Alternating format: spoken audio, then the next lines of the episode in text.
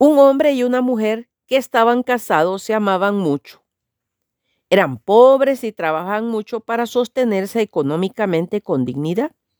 Él tenía un reloj muy bueno que su padre le había dejado como herencia y por mucho tiempo había soñado con comprarse una cadenita de oro para lucirlo. Ella tenía un cabello largo y hermoso y su sueño era poder comprarse un lindo peinetón que había visto en varias joyerías con bonitas piedras brillantes. Aquel año de mucho frío se acercaba la fecha de un aniversario más en el matrimonio. Unos días antes, el esposo al regresar de su trabajo pensó en obsequiar a su esposa con algo que le gustara mucho a ella. Inmediatamente pensó en el peinetón que ella había hablado muchas veces. Vio uno en una tienda, pero el precio era más de lo que él podía pagar.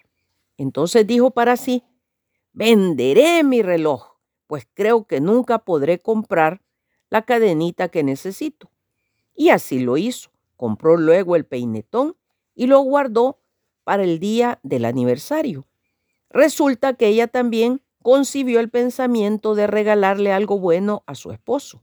Y se le ocurrió que si le regalaba la cadenita que él tanto había deseado, le agradaría mucho. Pero no tenía dinero de pronto le vino una idea a la mente. Sabía que en cierto salón de belleza compraban buenas cabelleras y las pagaban muy bien. Entonces fue allá y les ofreció vender su cabello, el cual se lo compraron a un muy buen precio. Emocionada fue entonces a una joyería y compró la cadenita de oro para su esposo. En la casa se cubrió la cabeza con un pañuelo a la tarde del día siguiente, se sentaron a la mesa para una cena especial de aniversario.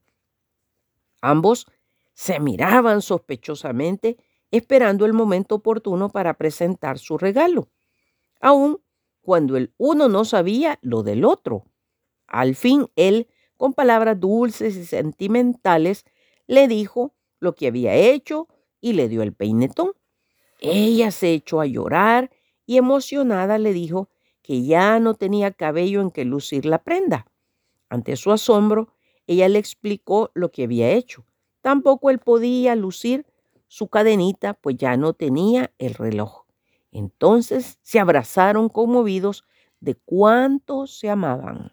Bendiciones.